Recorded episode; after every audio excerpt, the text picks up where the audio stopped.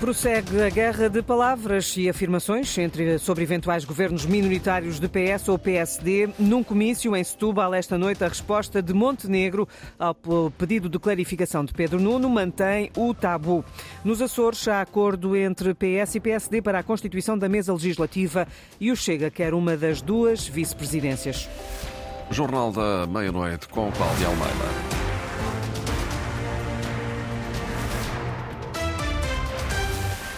Luís Montenegro defende que foi por conveniência que Pedro Nuno Santos garantiu no debate a dois nas televisões há três dias que viabilizaria um governo minoritário da AD. Num comício esta noite em Setúbal, o líder do PSD voltou a apelar ao voto útil.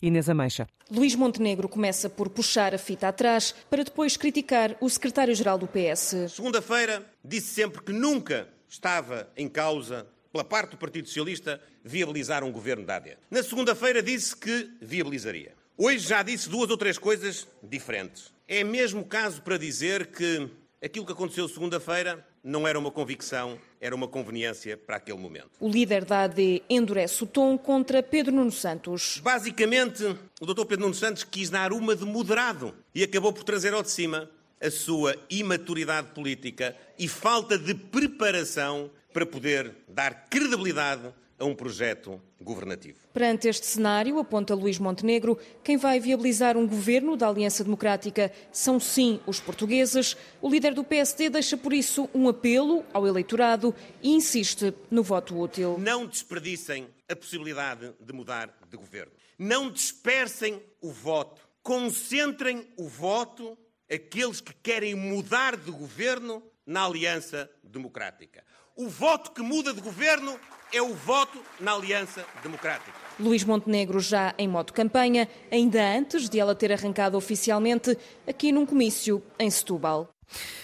Mais a norte, em Vila Real, também esta noite, Pedro Nuno Santos insiste. O PS já deixou claro que viabiliza um governo minoritário da AD. Agora é vez de Montenegro responder sobre o que vai fazer no caso de ser o PS a formar governo. Num comício, o líder socialista afirma que é uma questão de transparência que importa à democracia e exige que o PSD seja claro. E diz ainda Pedro Nuno Santos que o silêncio de Luís Montenegro leva a suspeitar de uma aliança com o Chega no horizonte. O líder do PST tem dito ao longo dos últimos tempos que não é não. Não é não ao Chega. Mas o Chega tem dito sim é sim, que acabarão por ir para o governo se houver uma maioria direita com ou sem Montenegro. Esta ausência de resposta, este silêncio de Luís Montenegro, faz-nos perguntar o que é que ele esconde, do que é que tem medo, porque é legítima a nossa suspeita de que aquilo que está em causa é uma aliança entre o PSD e o Chega para impedir o Partido Socialista de governar. Ora, vamos recapitular este enredo entre PS e PSD. Pedro Nuno Santos falava esta noite aos militantes do PS em Vila Real ao mesmo tempo, Luís Montenegro estava em comício em Setúbal a acusar o socialista de recuar por ter dito durante esta tarde que não se sente obrigado a viabilizar um governo AD.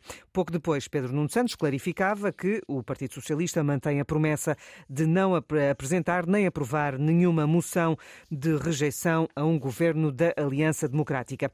A comentadora de política nacional, Luísa Meireles, considera que a tomada de posição do líder socialista na segunda-feira é uma vantagem junto do eleitorado que não deve ser desperdiçada, mas alerta para o ruído na campanha eleitoral quando o secretário-geral socialista diz que está desobrigado de cumprir a promessa caso não haja retorno do PSD. Isto vai trazer ainda mais ruído porque vai haver o repique do Luís Montenegro e do, e do, e do PSD, naturalmente, não é?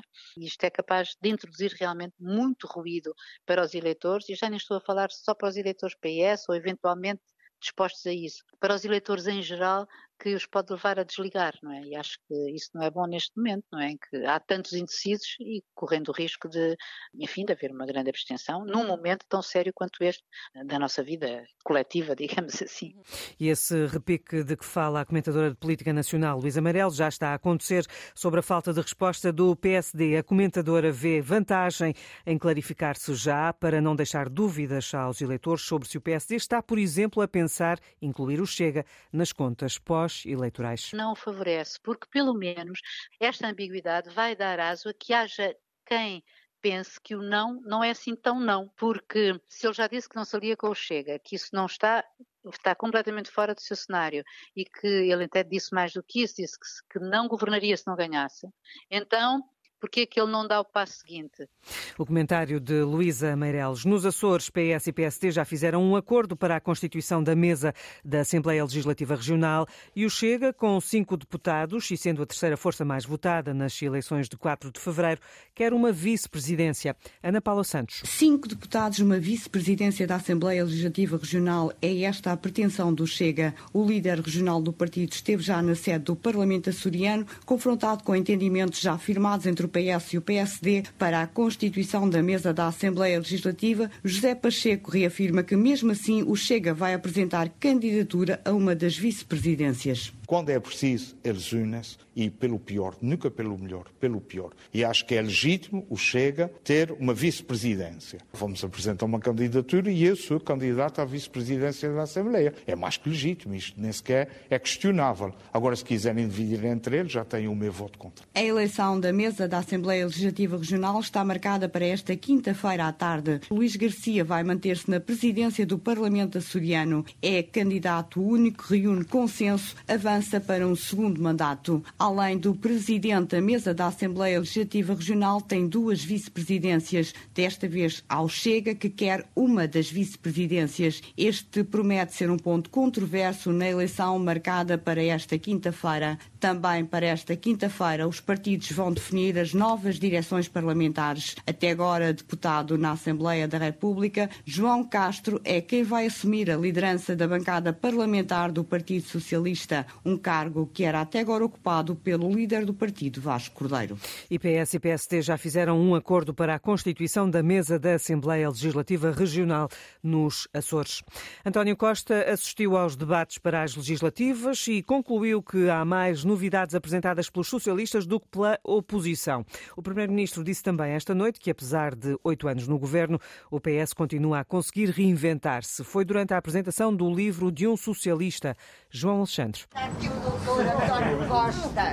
Mais afastado dos holofotes mediáticos desde que o governo entrou em gestão, António Costa aceitou o convite do líder da Juventude Socialista para apresentar o livro que conta com o prefácio de Pedro Nuno Santos. O prefácio, o secretário-geral, chama aliás a atenção que, tendo este livro sido escrito fora de um contexto eleitoral, não deixa de ser particularmente importante. Um livro que propõe 30 ideias para mudar o país e ideias, afirma António Costa, é o que não tem faltado ao PS e ao novo líder do partido. Como, aliás, tenho podido constatar nos debates eleitorais, há mais novidades do campo de quem tem governado nestes oito anos do que no campo de quem se tem oposto ao longo dos últimos oito anos. Até porque, diz o ainda Primeiro-Ministro, não é o facto de haver oito anos de poder que diminuem a capacidade de inovação e de reinvenção. Elogios para o PS, o de Pedro Nuno Santos e o do próprio António Costa. Vai-se sempre inovando, em particular num governo que não chegou sequer a metade do seu mandato, tem pelo menos metade do programa do governo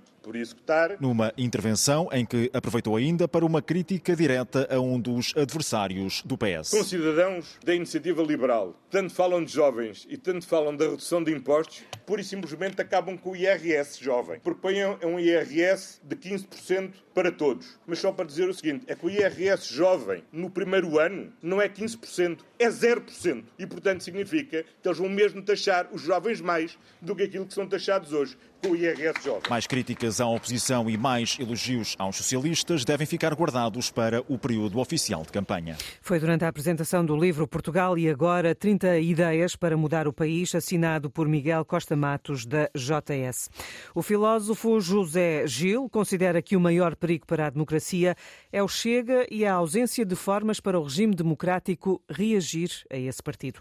À margem do Festival Correntes de Escritas na Póvoa de Varzim, José Gil aponta para uma degradação de valores com a chegada de André Ventura à política portuguesa. A falta de resposta eficaz da democracia à subida do Chega. A estupidificação, a perda total de decência o rebaixamento do espírito, o rebaixamento da moral, do comportamento cívico, tudo isso está no Chega. A mentira, a possibilidade de fazer tudo e de ir contra a democracia e uh, imediatamente o não respeito dos outros, quer dizer, o que está implícito no comportamento, na retórica do Chega é indizível como rebaixamento, ponhamos mais uma vez, do que pode ser eh, um comportamento, uma conduta cívica. José Gil, à margem do festival, correntes de escritas na Póvoa de Varzim, que já distinguiu a escritora mexicana Fernanda Melchor pelo livro Temporada de Furacões. Morreu Steve Paxton, o inventor, o criador, o pai da dança de contacto e improvisação, uma linguagem da dança contemporânea que continua presente e atual, diz Mark de Putas, diretor artístico da Culturgest. É um estilo, uma técnica de dança, de movimento que ainda ensinado em todo o mundo, teve um impacto enorme em todo o mundo e agora, mais de 50 anos depois, ainda é uma prática muito uh, presente, de facto, no, no, meio da comunidade de dança e, e em escolas de dança, em ateliês de dança. E, de facto, só por isso o Steve Paxton foi uma, um criador, uma pessoa, um pensador muito importante da dança contemporânea. E Steve Paxton esteve em Lisboa na Culturgesta em 2019, Sandy Gageiro. O trabalho e a influência de Steve Paxton teve projeção mundial e também marcou a nova dança portuguesa, influenciando vários bailarinos e coreógrafos como João Fiadeiro, que foi um dos curadores do ciclo dedicado a Steve Paxton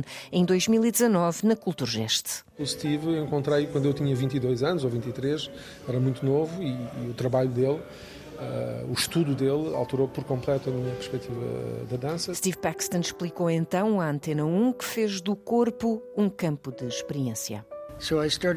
Comecei a recorrer à dança como uma forma de explorar psicologicamente, socialmente, o que o corpo humano é. Peguei em mim e usei como material. Tentei ver o que aconteceria, o que precisava de acontecer. O coreógrafo salientou nesta entrevista que só viveu a sua vida e disse que não estava na posição de a representar. Depois de muitos anos em digressões, improvisando a solo, em dueto ou em grupo, Paxton mudou-se na década de 1970 para uma comunidade artística no norte do Vermont, nos Estados Unidos. Esta quarta-feira, a notícia da morte de Steve Paxton tinha 85 anos.